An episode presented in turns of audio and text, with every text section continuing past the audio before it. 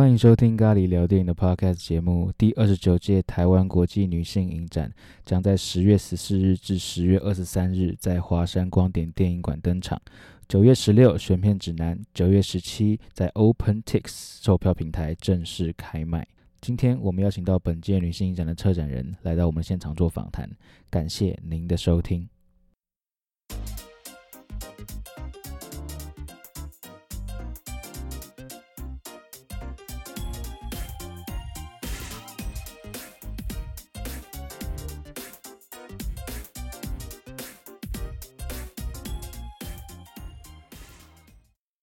大家好，欢迎来到咖喱聊电影 Podcast 节目，我是你的主持人咖喱，好久不见。今天大家听过我之前跟各大影评人聊过电影，也看过听过我跟朋友闲聊。那今天我们算是嗯迎来重量级，应该可以算重量级，因为也是我第一次做这么正式的一个访问节目。今天欢迎台湾国际女性影展的策展人慧颖，欢迎慧颖。Hello，各位听众朋友，大家好，我是慧颖。那依照我节目的惯例，在刚开始我都会先跟对方闲聊一下下，给我们双方都是一个暖身的一个机会。想请问慧颖，就是在准备这一整个期间，还有没有进电影院看电影？因为我本身主要在粉丝专业都是在写院线片为主。那您最近在电影院看的院线片是什么？呃，最近在院线，呃，我看一下，我想一下哦，就是 Nope，Nope 就是 Jordan 对 Peele 的 No，对，现在还正在上映中。那蛮近期的欸。对对啊，就那还是有持续在关注电影这样子。那您喜欢这部片吗？嗯，我很喜欢，对，所以就是不爆雷，但就是推荐大家可以进去戏院看一下这部片。嗯，因为我本身也有去看，然后我当然必须要很谦虚的说自己没有看得很懂啦。对，那请问策展人有看过 Jordan Peele 前面几部作品吗？有有有都有看，就是《逃出对绝命镇》跟我们。对，我如果大家对《Nope》这部电影有兴趣的话，当然也欢迎大家现在还在热映中，可以去看。OK，好，那我们就正式的进入主题。那想请问，呃，策展人慧颖，你自己本身与女性影展的第一次相遇是什么？第一次相遇的话，可能是回到我大学期间，就是呃，大学期间原本都是以一个观众的角色，然后再观看影展，所以那时候就是什么影展都看，这样子就是能看的就尽量看。但是同时间，我也开始呃，对于就是影展在做一些什么开始感到好奇，所以就在大概是二零一四年的时候吧。是二零一二，我其实有点忘记，但是就是在大学期间，然后就是呃去呃女影办公室，然后担任实习生这样的角色，然后也有参与到影展现场的一些呃志工啊，很然后跟非常多的就是其他的志工一起来担任就是现场志工。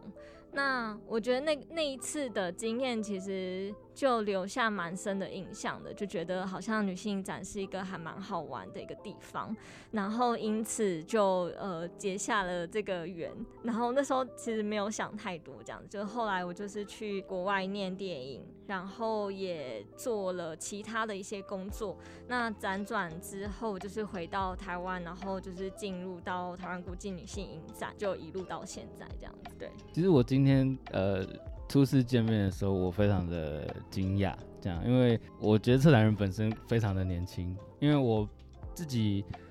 本身是呃平常看北影啊，看金马，所以我看到的站在台上就是呃像亚梅姐或者文天祥老师这种，所以看到策展人，我就诶非常吓到，就是本人非常的年轻这样子。对，我觉得女影的话，因为像我今年其实是第一次担任策展人，就是呃之前的话，我的角色一直都是比较偏选片人，或者是在选片小组，或者是说像去年的话，我是协同策展人这样子的一个角色。那我觉得女性影展就是还蛮感人的一个地方，或者是说。就是跟其他影展不一样的地方，在于它其实很多机会是愿意给，就是比较年轻一点，或者是说像我们的团队的员工好也好，或者是说我们的呃很多的伙伴也好，其实都是相较来讲都是比较是新生代这样子的一个组合。对，然后嗯，像今年，尤其像今年的影展的话，从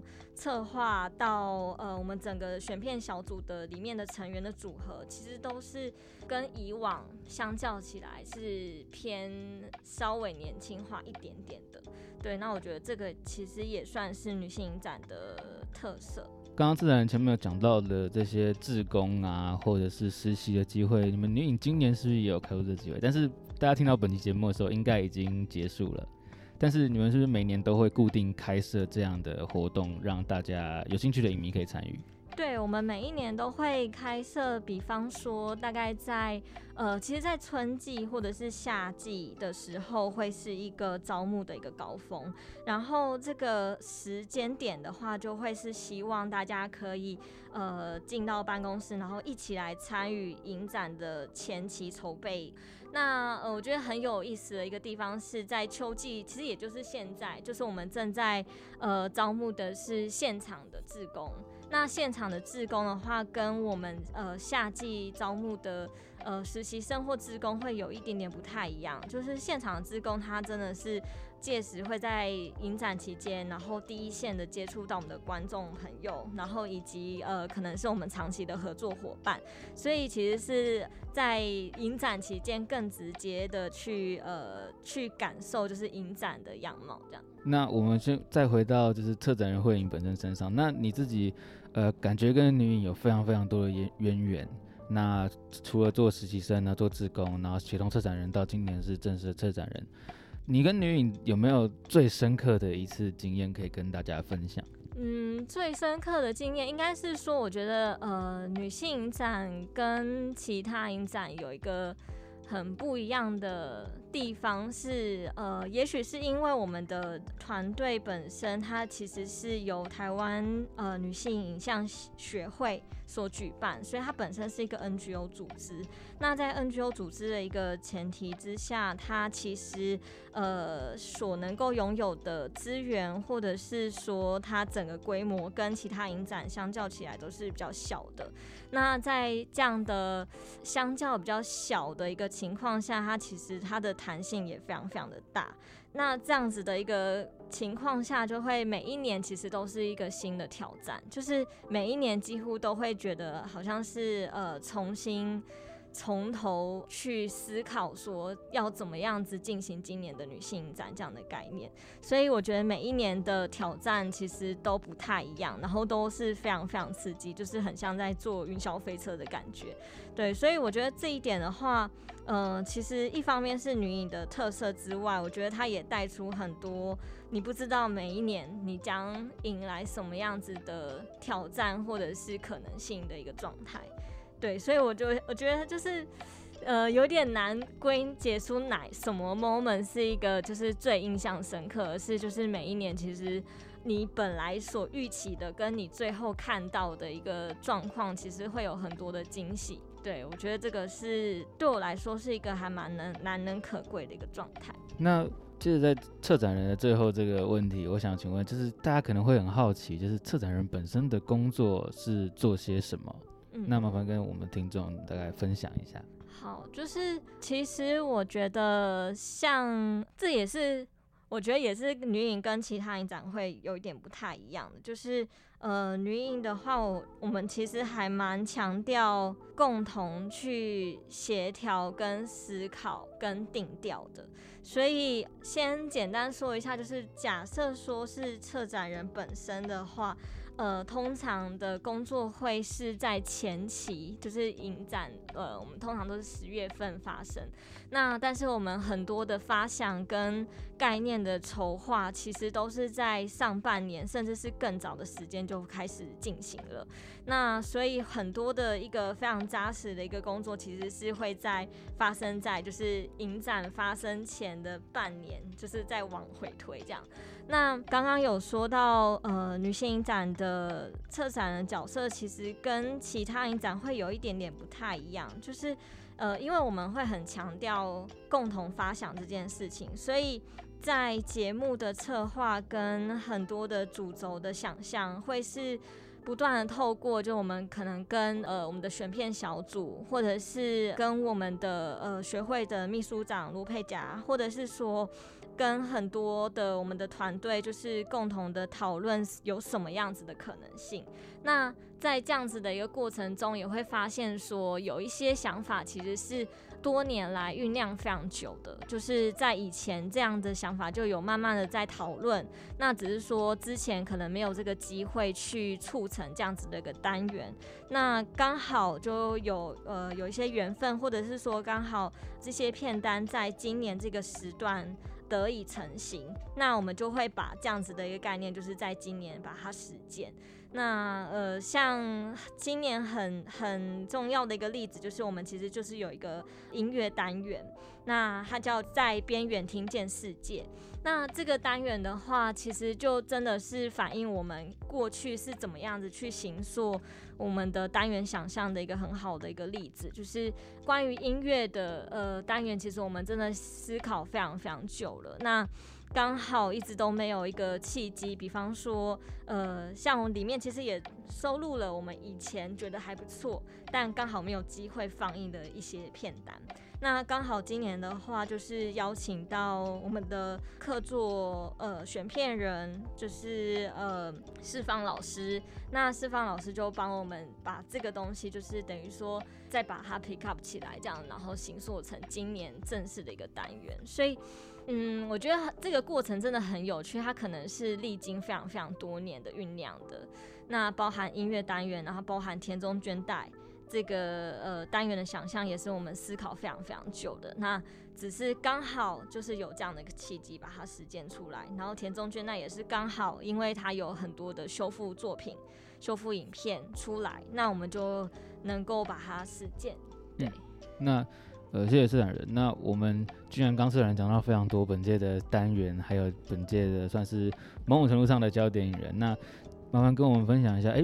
本届女性影展的这个主题，因为我看到这四个字非常有趣，噪声有理。那麻烦跟我们听众介绍一下。好，就是嗯，为什么会叫噪声有力？其实是跟呃今年女性影展迈入第二十九年有关。那呃，二十九年来讲的话，其实这个时间轴非常拉得非常长。那我不知道大家知不知道，就是呃，女性影展其实是台湾以影展来讲历史最悠久的呃议题性影展，那也是呃影展界中就是仅次于金马的一个影展单位这样。所以其实它非常非常的呃年纪其实非常非常的长。然后在呃即将进入到呃三十这样子的一个时间点的时候。其实会觉得说，好像是一个时间点，要去好好的回头检视，就是女性展过去以往的一些历史啊，或者是走过的一些路。但在回头检视的一个前提之下，也会希望说，是否可以就是再慢慢一下脚步，然后可以借此看见周遭的风景。那我觉得这个真的是跟呃二十九，然后即将迈入到三十，这个好像很正式的一个开展。之前其实是一个空档，那如果把这个空档可以把它变成一个可以看见周遭风景的一个很好的一个契机的话，我觉得非常是非常有趣的一件事情，所以才会有了一个这样子的有利的一个想象。那呃，为什么会是用噪声呢？就是我觉得这其实是回归到。在我们在影展的一个脉络下，其实它是一个非常冲刺的一个工作形态。但是如果说有利的话，那我们希望说看见周遭风景的方式，是否也可以借引入一种呃，比方说用聆听的，或者是用更为直觉的方式去感受这个呃周遭的风景，而不是单纯的只是观看这件事情。所以我们就是把聆听。这个想象就是也放入今年的一个策展主轴，然后就会发现说，其实聆听在女性展除了它呃很直接的扣合今年非常非常多的单元都直接的跟聆听有关。之外，它其实也是一种归结到就是女性影展，其实它是一个透过电影去倡议的一个体制，这个部分是女性影展一直以来非常非常重要的一个面向。所以噪声就是因为想有想要发生的事情，因此才希望噪声，所以就把噪声这个呃这个词汇也带入今年的影展主题，然后就叫噪声有力这样。那它其实有一个对应的东西，就是叫 February Rewind。那为什么会叫 February Rewind？其实呃很大一个层面，其实也跟呃声音的想象有关。就是我们会想说，它其实是一个，就是比方说黑胶的翻面，或者是说你的卡带的回转跟回放。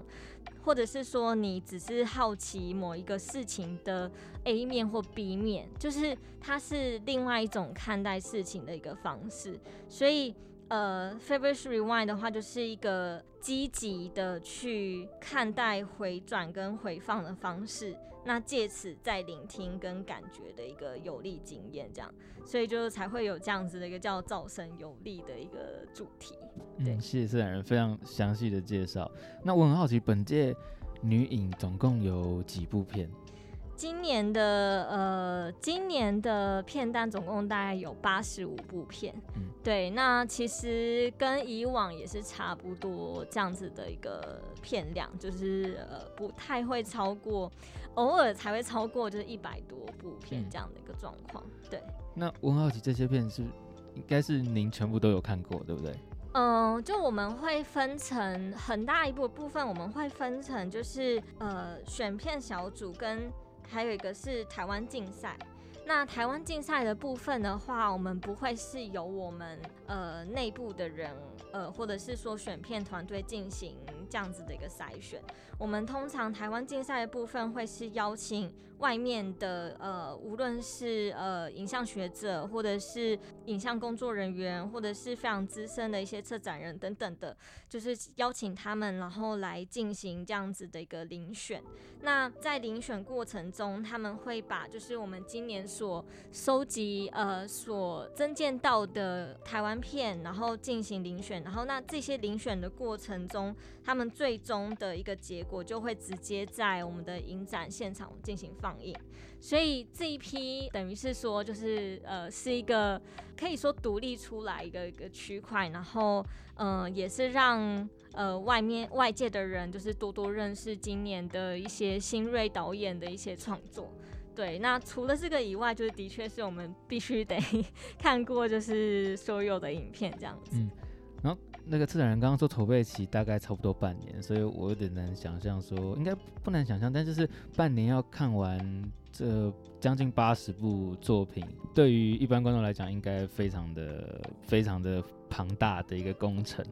对，就是嗯，半年是指就是可能选片的呃一个时间点。那实际可能就比方说上半年我们是在进行选片，然后跟呃所有的讨论等等。那进到下半年，大概就是六月份开始的话，就是则是进入到执行面，所以就会是大量的有团队开始进行，无论是呃电影的收集啊、洽谈啊等等的，就是。进入到这些上字啊等等，就是后续的一些面向，所以其实真的很难想象，就是影展，呃，好像它是一个非常集中办理的一个时间，呃，时间轴。可是它其实前期的筹备期几乎可以说是用一年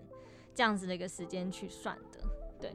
嗯，非常辛苦，而且我们刚刚说八十几部作品，那相信呃策展人还有选片团队一定看超过这个片数的作品，然后从中去选出适合的作品给大家在女性影展上面欣赏。那接下来我想要询问就是，呃，既然我们叫台湾国际女性影展，那女性影展本身的选片的依据是什么？那是专注于女导演吗？女演员吗？或是故事本身一定是女性的故事吗？因为其实我相信在这几年有不同的呃社会运动，或者是呃价值观的开放也好，那会不会对于女性影展在选片上面有更多不一样的挑战或者是层次呢？嗯，好，就是女性影展的话，我觉得很重要一个部分是很很有趣的一个面向，是它也常常被问说为什么会叫女性影展，然后为什么不叫性平影展这样子。然后，嗯，我觉得很很多一个层面是回归到其实女性影展有非常非常多的一个脉络，而且这个脉络是不可忽视的一个脉络，就是它其实它跟呃，就是回归到他创立之初，就是他其实是回回扣到欧美的，就是第二波女性主义这样子的一个影响，所以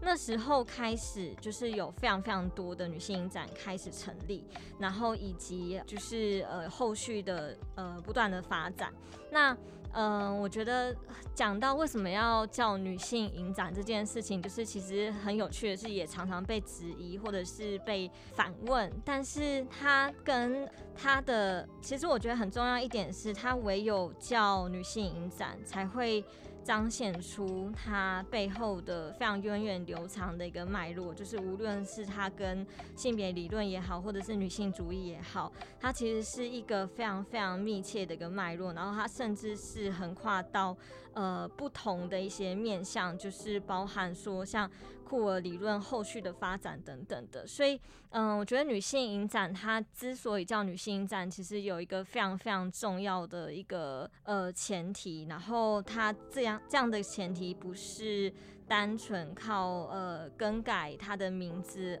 能够去呃，就是我觉得更改名字的话，他其实反而会看不到他背后非常深远的一个脉络。那另外的话。呃，我也想要特别讲的是，就是当女性影展跟女性主义之间的密切度，其实是远大过于对于女性这件事情的认同政治。也就是说，当现在其实有越来越多人，可能包含我自己，都越来越没有办法清楚的是单纯的认同为就是女性的时候，那。呃，其实大家也会就是很斟酌于在乎说为什么叫女还是叫女性展啊等等的。但其实呃这个面向我会希望说就是女性影展它延续这样子一个女性主义的一个脉络，然后以及它过去以往就是它其实是扣合全世界的女性影展这样子的一个想象的脉络的时候，它它能够在台湾成为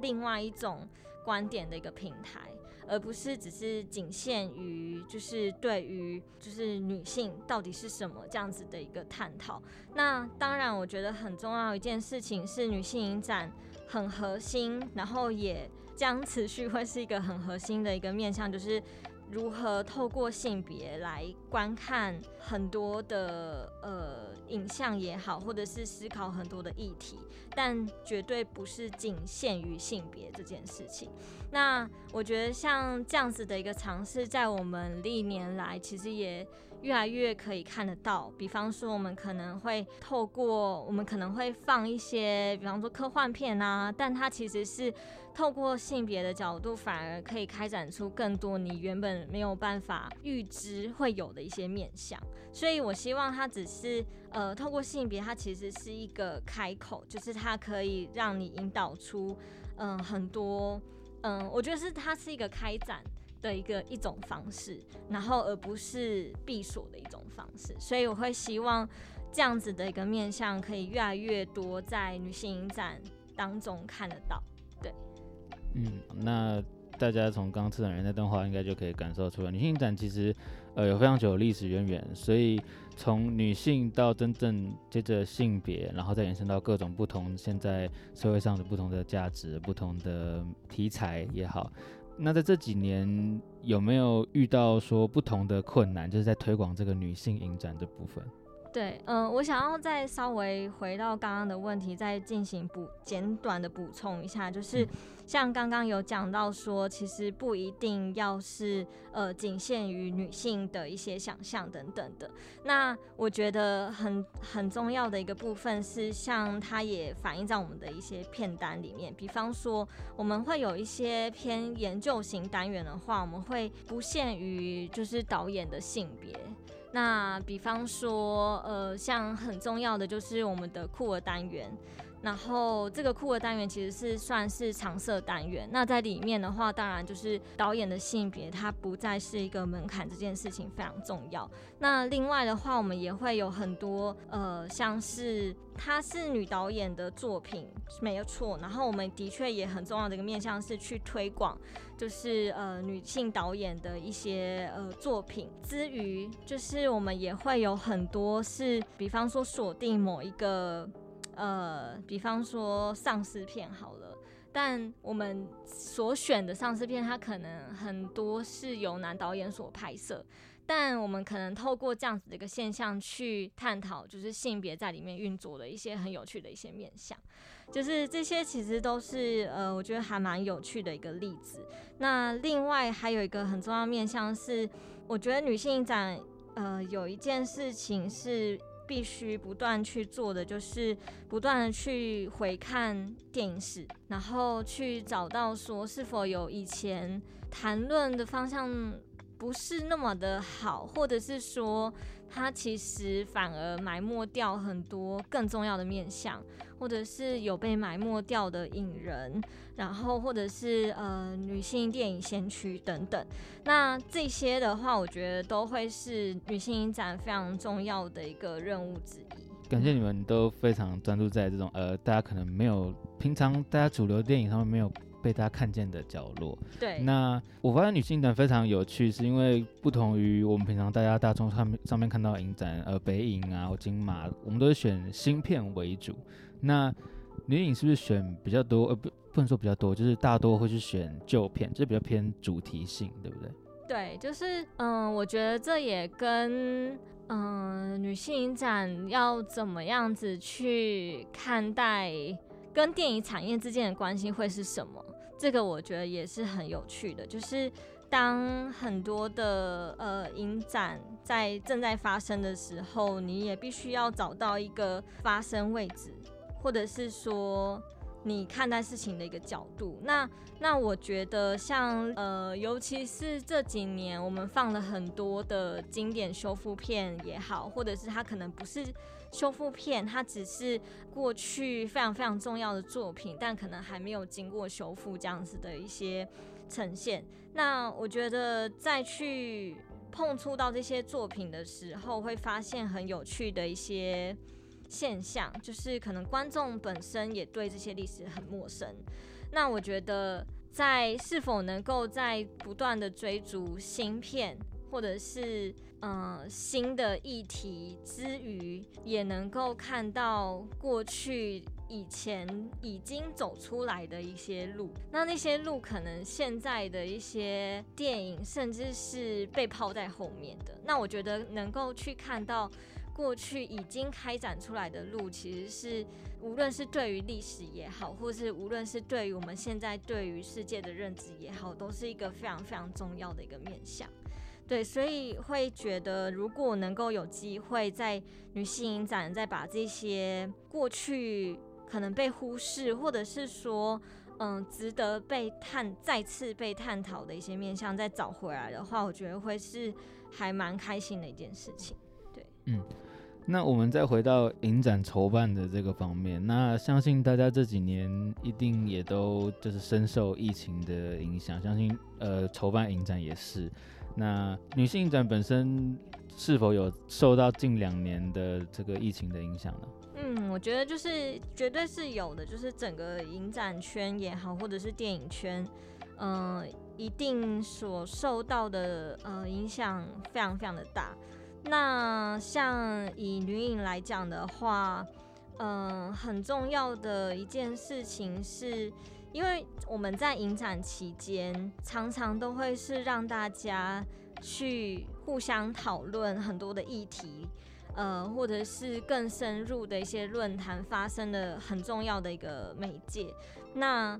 呃，所以我们会很注重，我觉得观众本身也非常注重，就是在影展期间能够好好的讨论，呃，一些议题也好。然后，呃，如果说他在疫情的一个来袭之下，就是必须得呃，比方说思考线上的方式啊，或者是用其他方式来替代的话，其实对女性影展来讲也会是一个蛮大的一个考验。所以针对这个部分，其实这两年来也跟其他影展一样，就是有不断的在思考要怎么样子去面对这件事情。那我觉得还蛮幸运的是，就是目前都能够以实体的方式举行。那其实实体的方式也会是最适合女性影展的一个方式。然后另外一点，呃，很受影响的应该就是国际影人不能来台湾的这件事情。那这个部分的话，也是持续呃在影响我们这样。所以像今年的话，应该是第三年，就国际影人没有办法大量进来这样的一个时间。对。接下来我们开始进到就是片单的部分，然后本届的开幕片就是女影是选用田中绢代的《永恒的乳房》这部片。那本届女影也有一个单元是专门是日本女性映画先行者田中绢代，也有播放这个演员或者是导演、编剧的其他的作品。那跟我们分享一下这个单元还有本届的开幕片。好，就是。嗯，刚刚有讲到说田中绢奈其实是我们之前就一直很想要做的，呃，很重要的导演，因为大家都知道她是影史上最受推崇的女性演员，可是却不知道她是日本影史上最受到埋没的女性导演。那我觉得这一件事情就很吊诡，也很非常有趣。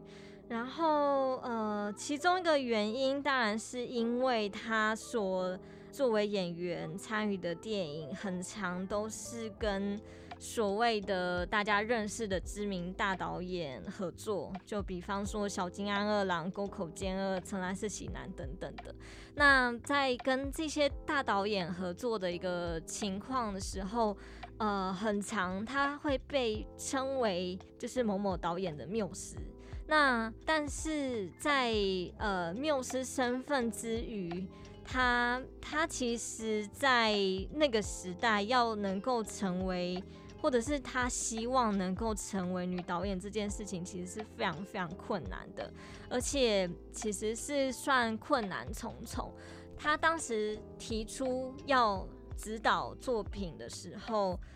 光是像比方说沟口健二。就有非常大的一个反弹跟反对，那他在很多呃，其实周遭声浪都算不是那么样的支持他，然后也可以想象说他为什么在已经是一九五零年代了，就是其实已经进入到战后日本电影的黄金时期了。那在这样黄金时期的时候，为什么他还会这么样的辛苦跟困难？然后也可以想象说，她在她之前的唯一一个女导演就是坂口实子。那她为什么那一位第一位女导演，她只能够拍了一部片，然后甚至那部片就是有点就是被弄得四不像这样，就是因为有非常多其他的外力插手。那为什么他只能拍一部片？然后，呃，田中绢奈又是耗了多大的心力，才可以在主流的片场制度下拍了六部片？就是我觉得这这些都是还蛮好可以思考的一个面向，就是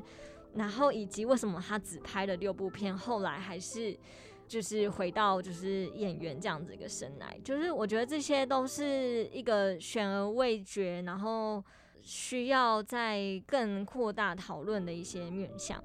然后田中绢奈之所以近年就是或者是这一两年来才被好好的认真看待，也是因为有修复作品出来，然后因为有非常大的影展开始放他的片，然后才席卷，就是好像全球说就是很多的非常重要的机构也开始放映他的作品。大家才会很后知后觉的意识到，说原来田中绢奈的作品是这么样子的惊人。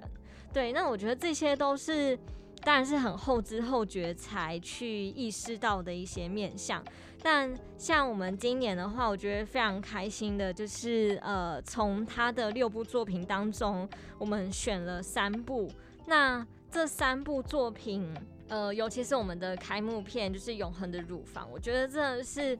其实有某种程度上也翻转我过去对对于他的电影的一些想象，就是他其实是在首先他在当时作为一个女导演来讲，也就是当时呃黄金时期唯一一个活跃于电影影坛的一个导演女导演的面相就已经很困难之余，就是她很常去出演就是跟爱情有关的一些电影。那我觉得他很有意思的一个面相就是。他拍的东西也都是跟爱情有关的电影，可是他把这个常常跟他联想在一起的一些呃类型，做出了一个很微妙的一个翻转。那这个很微妙的翻转，我觉得非常非常有趣。就是比方说像《月升物语》，它其实是用了小金安二郎的编剧作品，所以你在里面你会看得到小金安二郎的长期合作的一些对象。然后包含像荔枝种啊，就是里面又的确是围绕在一个爸爸又要让女儿出嫁的这样子的一个，好像是有点老梗这样的一个状态。可是你就会发现田中绢代把它改编成一个很有意思，甚至很幽默的一个小品。那呃，永恒的乳房更不用说，那是他嗯算是成就最高，然后我觉得也是艺术。艺术的呈现上，就是走的最远的一部片。那在这个里面当中，他就是直接去改编一个中层文字，也就是当时呃，就是之前只有写了一个诗歌作品，然后就早逝的一个非常重要的一个作家。那他是改编他这个作家的作品，然后去呈现一个女性，她可能。面对离婚之后，她的呃诗歌生涯也正在起飞，但是他在诗歌生涯正在起飞之际，他又要怎么样子去面对？就是他突然接到他自己得了乳癌这样子的一个噩耗，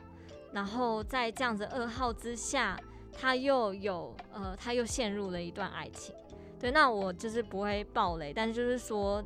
在光是这样子的一个故事线中，就可以看得到她身为一个呃女性，或者是她身为一个母亲，然后又是爱人、恋人，然后又是一个呃非常正在不断变成一个非常知名的一个作家。然后他又是同时是一个病人，就是他是面对非常多不同身份的一个交织。这个题材在嗯日本影史当时可以说是前所未见的，就是无论是关于呃一个女诗人也好，或者是关于一个乳癌的一个患者也好。然后以及就是离婚之后又陷入爱情，就这些面相，其实对于当时的日本影坛都是一个新的或者是一个挑战。那我觉得光是这一点，嗯，田中绢代所做的事情，其实就非常具有开拓性。相信刚次人讲的那段话也非常反映前面次人提到女性影人的主旨，就是我们会发觉，我们会去挖掘，就是可能大家在电影史上没有看见的角落，还有大家过去开拓的路。然后田中绢代可能就是其中一个，然后有点翻转大家对他过去的认知，一个演员到变成一个导演这样。那我很好奇，就是在这个片单上，那这些焦点影人的选择，像本届焦点影人是艾拉尼斯、奥博沙温，那还有像是本届有一个比较特别的单元叫怀念胡台丽，是想胡台丽老师的。那还有刚刚提到铁中军代，那这些女性电影工作者是你们怎么选择出来这三位的？嗯，就是，呃，我觉得这个尤其关于焦点引人，或者是比较。指标性引人的选择跟想象，嗯，老实说都是经过很多年的嗯思考跟讨论，所以像田中绢代的部分的话，就是真的是很久以前就一直想要做。那 Alenis 就是我们今年的呃焦点引人的话，我觉得是一个非常非常特别的一个机缘，就是。呃，他他是一个算是在呃很多的原住民族的电影里面是一个非常非常重要的一个导演，但他在可能把那个光谱再放大一点，就是说整个电影圈来看的话，他又是一个极为被边缘化的一个大师。对，那在这样的一个情况下，就是呃，像也是，我觉得一方面我们会也会看说他的作品的普及性跟他的流通性是否有一个比较好能够呈现在观众面前的一个呃想象。所以，嗯，一方面我们会看说，希望还是有能够修复的。那像田中俊代就是这样的一个例子。那 Alenis 的话，则是。他原本其实也没有在我们的一个想象之中，可是就近年来，他开始不断的呃有很多的回顾作品之外呢，他也在他也开始出现在非影展空间。就比方说，像呃德国有机构去用一个展览的方式去向他致敬，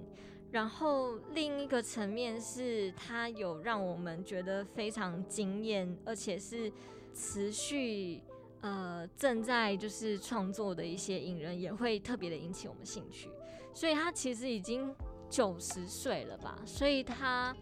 年纪非常非常的高，但他持续在创作。那我觉得重点是他甚至在呃疫情期间还持续有五部作品在产出当中。嗯，那我觉得这光是这一点我就觉得非常非常的惊人。然后。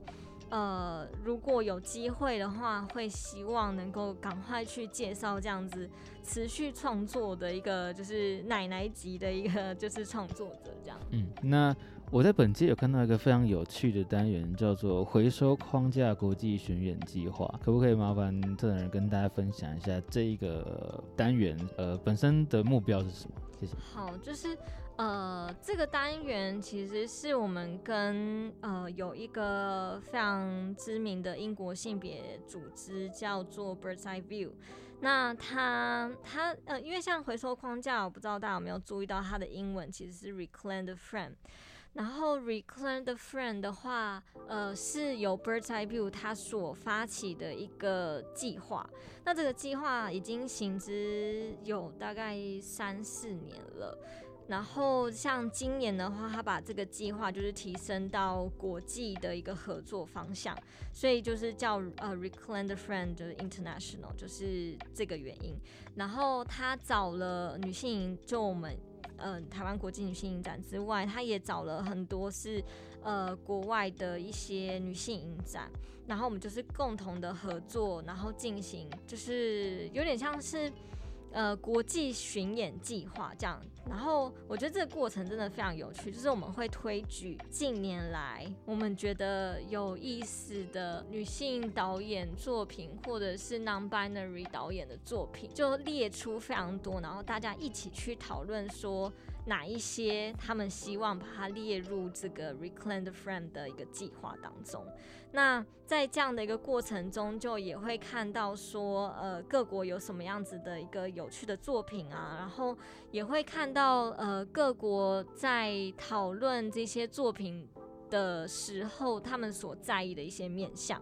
那像台湾的部分，最终就是呃胜出的一个影片就是阿紫这样。然后就这些影片呢，就其实也会到各国的女性影展，或者是说他们自己的性别团体的一些平台上面进行放映。那像女性影展的部分的话，就会是来到我们的影展期间，然后就有一个这样子的一个放映机会。那除了这个以外，我们其实有另外合作，就是工作坊。那这个工作坊是线上工作坊，然后我们会呃邀请很多的，就是开放让。各国的在地影像工作者申请，所以呃，像像这个部分也是持续正在进行当中。就是我们有一个工作坊，然后会有非常多来自呃这些成员国的在地创作者一起来加入跟上课，然后会维持大概将近有一年，对，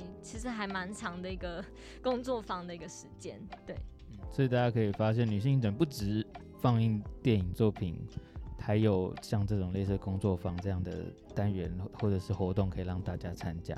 那我发现本届女性影展有十一个单元，对，那呃，在这十一个单元里面，策展人有没有最推荐或是你最喜欢？我知道每一个作品或者单元都非常宝宝贝或者是值得推荐。那有没有您本身最喜欢或私心最爱的一个单元，跟我们大家分享一下？好，如果真的要推，就是自己也不是算自己最喜欢，应该是说，就是自己其实花了蛮很大的心思在做的，其实是漩涡迷情这个单元。那漩涡迷情这个单元的话，所放的作品大部分都是经典片。那这些经典片其实真的是。真的是经典到不行，然后，然后我觉得是很难有这样的机会去放映这些作品。为什么会有这样子的一个单元出现？其实也是回归到希望能够在用怎么说，就是更后设的一个角度去思考情欲跟性跟身体之间的关系。那我常常会听到，就是大家可能对于女性影展的一个想象，也是跟呃情欲啊或者性有关。可是，嗯，我觉得像这个单元，它所非常努力在经营的，就是说，是否也可以把我们观看者的观看机制跟这些影像之间的关系，再描摹的更为清楚一些。所以才会有了一个漩涡迷情这个单元。那我觉得这里面所放的一些作品，我觉得真的是，嗯，我自己每一部其实都非常非常的喜欢。然后它无论是像 Variety 好了，就是情色戏院，它其实是反转了西区考克的 Vertigo。的一个想象，就是当有一个好像是西区考克电影里面经典会出现的，就是金发女郎，她变成一个呃，她也去就是情色戏院打工，然后她好像变成一个 attraction，但是也是一个呃扰乱现场的一个存在。那在这样的情况下，他开始也对于情色的影像开始产生兴趣。然后产生兴趣之后，他开始也对于呃为什么这些人会来观看情色呃电影也感到兴趣，所以他对于人，他对于出入这个场所的人也开始感到兴趣，然后开始有了一个好像是类似西区考克的跟踪叙事开展出来，所以。呃，以这一部片为例子，就是想说，就是它其实这一个单元里面，它所呈现的每一部片，都在去用一个更后退的一个方式，就是更更为抽离的一个方式去看待什么是，就是什么是电影里面的性或者电影里面的情欲，就是把影像这件事情再把它带到更为核心的一个位置。然后，呃，我也想要特别说，就是这里面其实特别包含了很多是剧情片、跟纪录片、跟实验片之间的界限都非常非常模糊的作品。所以，呃，如果对于形式的展演或者是说形式实验非常有兴趣的人，我还蛮推荐可以看一下《漩涡迷情》这个单元。对，嗯，谢谢自然人。那。在这边非常感谢女性影展，就是我有幸就是抢先欣赏到就是女性影展本届呃入选的一些些作品。那我本身看比较多的是短短迷你群这个单元。那顾名思义就是本身片单的主题就是以短片为主。那可不可以麻烦自然跟大家分享这个单元里面的几部作品？好，就是这个单元呃里面的所有片单其实都是我们从呃，国际增建增建而来的一些作品，所以真的是算是呃万中选一这样子的一个呃形塑的一个过程。那在这个里面呢，其实我还蛮推荐呃，就是尤其是东南亚的一个呃作品，然后其中就是这里这里就是 Here Here。那呃另外一个也想要推荐就是记忆中的二月一号，就是 February First 这这两部片。那为什么会特别想要推荐这两部片？很重要的原因就是因为，嗯，我觉得近年来的东南亚的作品是非常非常亮丽，这个这个这一点是毋庸置疑的。但是我觉得他们所开展出来的形式，或者是呃他们所呃呈现出来有点其实有一点就是迷幻色彩，或者是他们用一种非常抽象的呃各种元素的并置，但它其实是要很直接的去批评也好，或者去反映他们的社会现实。那我觉得这一点的呈现上非常非常的优秀。然后像是这里这里的话，它是用一种好像是哎，好像是身体的不舒服，就是耳朵的一些疾病啊或问题小毛病也好，或者是莫名其妙出现的一个身体毛病，但它却反映了他对于整个国家、社会甚至是环境的一个很深层的一个思考。然后我觉得在这样子的一个呈现，就是能够用这种好像身体作为隐喻，我觉得真的是一个非常值得特别去关注的一个作品。那嗯，身体的隐喻其实也可以在呃一个韩国作品叫《农》，就 Push，就是这部片里面看得到，就是一样也是用身体的一些不舒服，然后有一个脓包这样子去。呃，思考就是他跟人跟人之间的关系，以及他跟呃过去的一些不愉快，或者是过去悬而未决的一个问题之间的关系。对，那我觉得这些都非常非常精彩。那记忆中的二月一号，它则是碰触到呃，其实因为像这部片也非常非常的，应该说在当地其实是非常。争有争议的，然后像是导演啊，其实都没有办法用他们的真名，然后来就是作为他们的 credit 这样子，然后像是呃。其实也可以特别说一下，像这部片的话，导演也特别有说，就是像他的一些作者的介绍啊，或什么的，就是都没有办法写的非常，就是有特别有跟我们说，都不可以写的非常的明确这样子。所以光是这一点，就也可以思考说。那他们是冒了多大的一个风险，或者是用什么样子的态度去面对他们自己的作品？那像记忆中二月一号，其实就是呃当地的创作者跟不在当地的一个创作者之间的一个互相的一个对话，然后是用一种影像性的一个方式去重新思考，就是他们对自由或者是民族的一些想象。对，嗯，那谢谢策展人的分享，然后也谢谢女性影展，我本身。有看的作品，非常巧的就是刚策展人都没有提到。那我这边想要先跟大家分享，我自己已经先看了，然后很喜欢的作品。第一部是来自西班牙的作品，叫做《说好的新年快乐》。嗯，这样。然后还有第二部，应该算是比较亲民一点点，是来自南韩的作品，叫《第三次乳头大战》。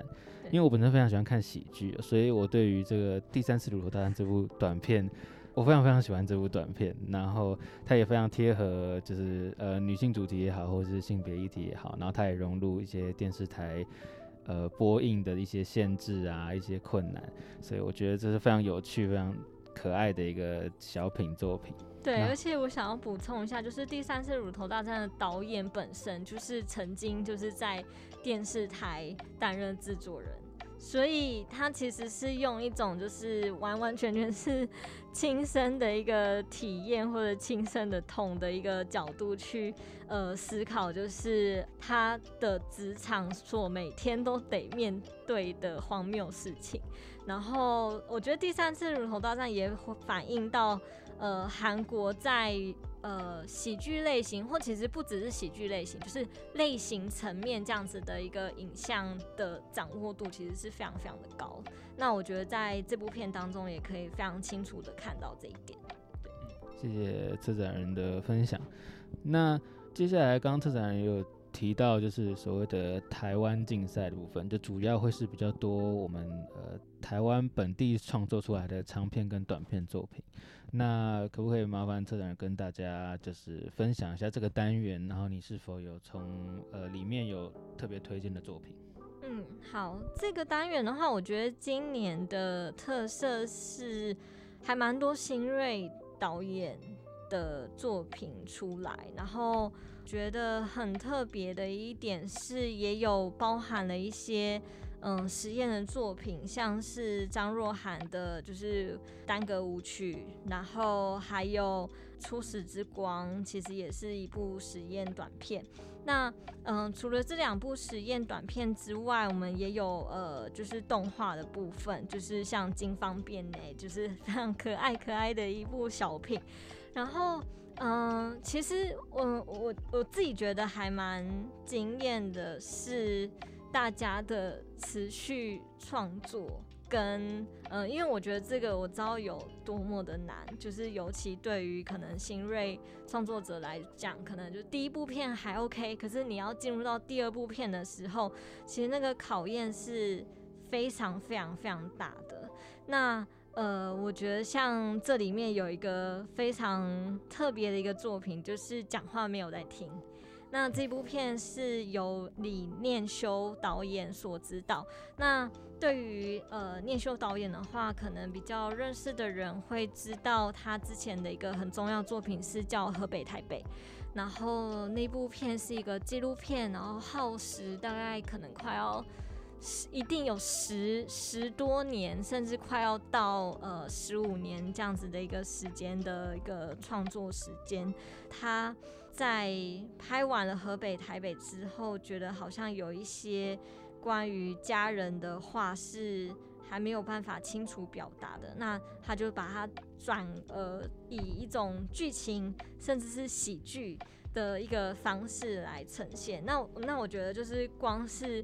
有这样的一个作品产生，我觉得真的很难能可贵。就是你怎么样子把一个可能过去作品当中还没有讲完的话。然后再把它换另外一种方式来叙述，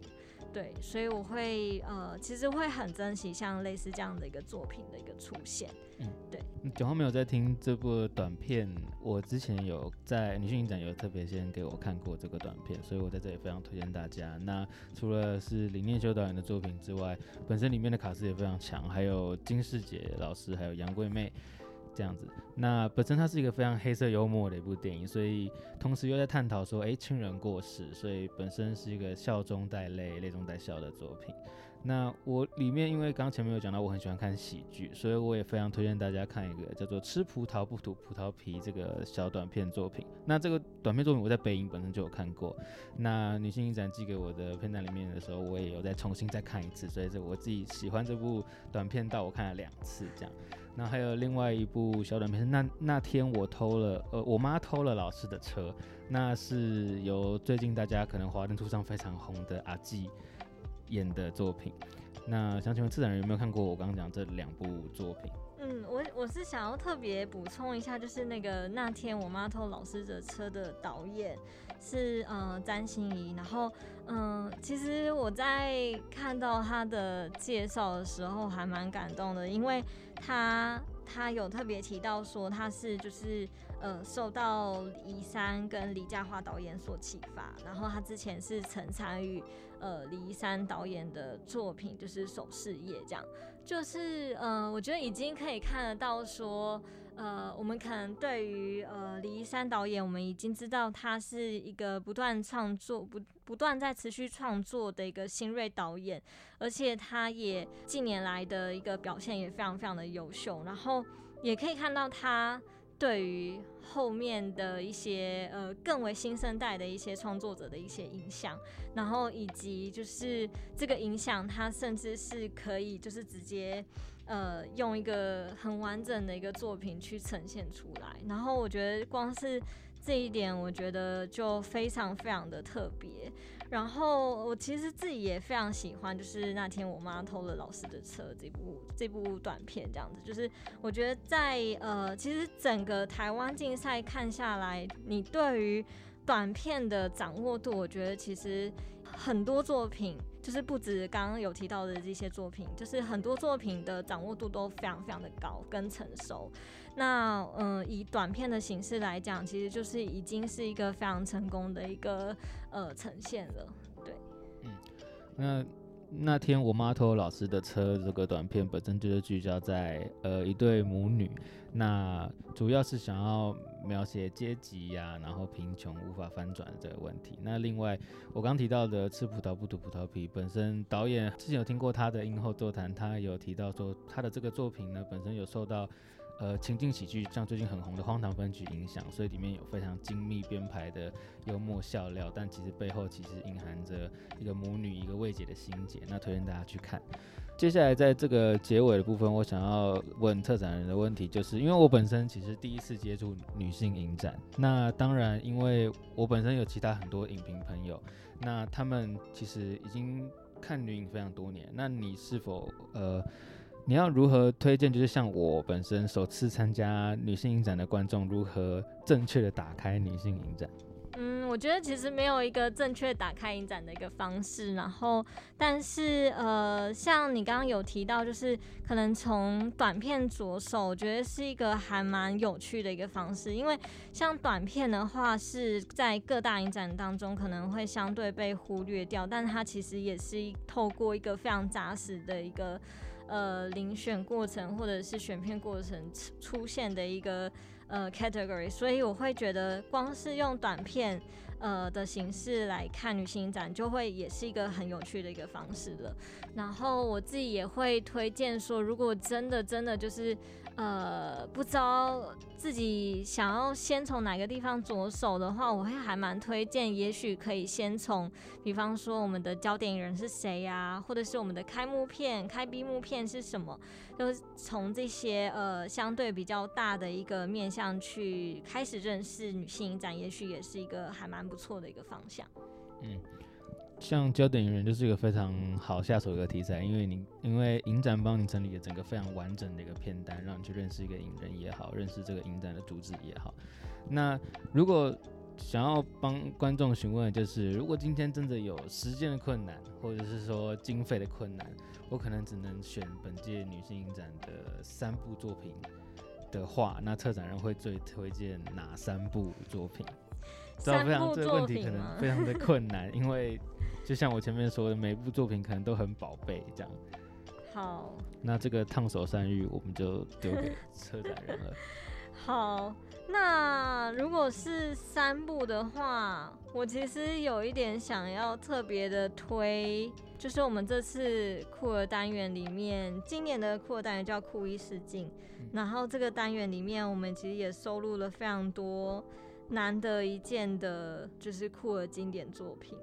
那其中其实我们就是可以说三部的呃长片作品，然后就是想要一次就是 推给大家这样子。然后第一个是去听美人鱼唱歌，然后第二个是寻找西瓜女，那第三个是亲爱的奶奶晚安。那这三部作品真的是我我觉得。真的是经典到一个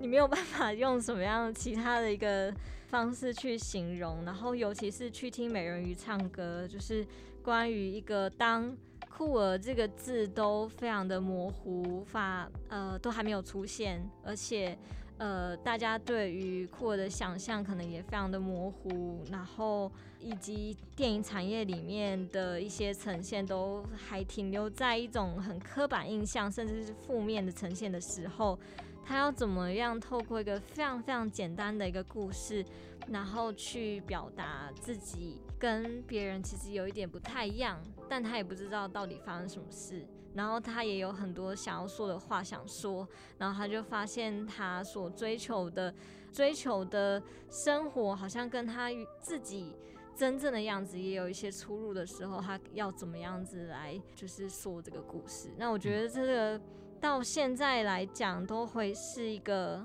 很其实很简单，但很很少人会再这样子去说话的一个嗯呈现呈现手法，所以我觉得非常非常推荐大家去听，就是去听美人鱼唱歌。对，然后像寻找西瓜女的话，则是一个就是真的是影史经典啊，就是 真的不知道什么叫酷儿经典的，我觉得就是直接去看寻找西瓜女就会知道我的意思在哪里。嗯，然后亲爱的奶奶晚安，则是一个关于亲人呃的一个故事，然后我觉得都是其实都算是呃现在来看都。会被他深深打动的一个故事，所以就是以这三部呃酷儿经典推荐给大家。嗯，像寻找西瓜女，还有我刚刚前面在分享片段的时候提到的作品，呃，感谢女性影展有提前给我看到这些作品，那我也会在欣赏完这些作品之后，把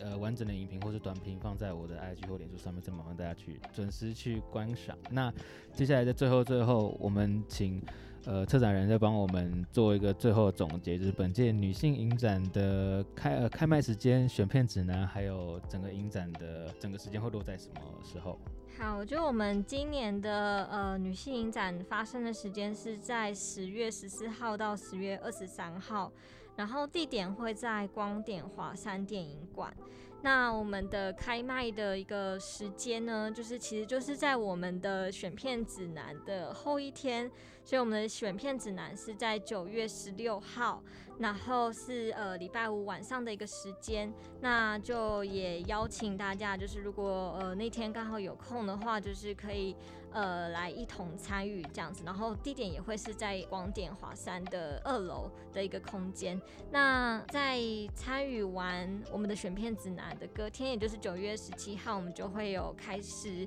呃贩卖我们的影展的票了。所以希望大家。可以呃追踪我们的脸书，就是直接打呃台湾国际女性影展，或者是我们的 IG，就是 WNWFF。那这这两个管道的话，其实都会是呃可以接收到我们的最新消息，所以就请大家追踪起来，这样子。好，那。九月十六全面指南，九月十七正式开卖。那相信很多影迷都跟我一样，就是已经开始摩拳擦掌。听完这一整节节目，那女性影展会在十月十四号到二十三号在光点华山电影馆为大家带来精彩的节目。那关注他们脸书，关注他们 IG。呃，本集的 Podcast 节目你可以在我的 Hosting 平台 First Story 上面听到，也可以在 Apple Podcast、KKBox 跟 Spotify 还有 Google Podcast 各大 Podcast 平台，你都听得到我的节目。那别忘了追踪我的。粉丝专业、脸书、IG，还有我的部落格方格子，感谢您的收听，我是咖喱有点点咖喱，然后也谢谢女性影展的策展人慧颖，谢谢，谢谢。那我们今天节目就到这边，跟大家说拜拜。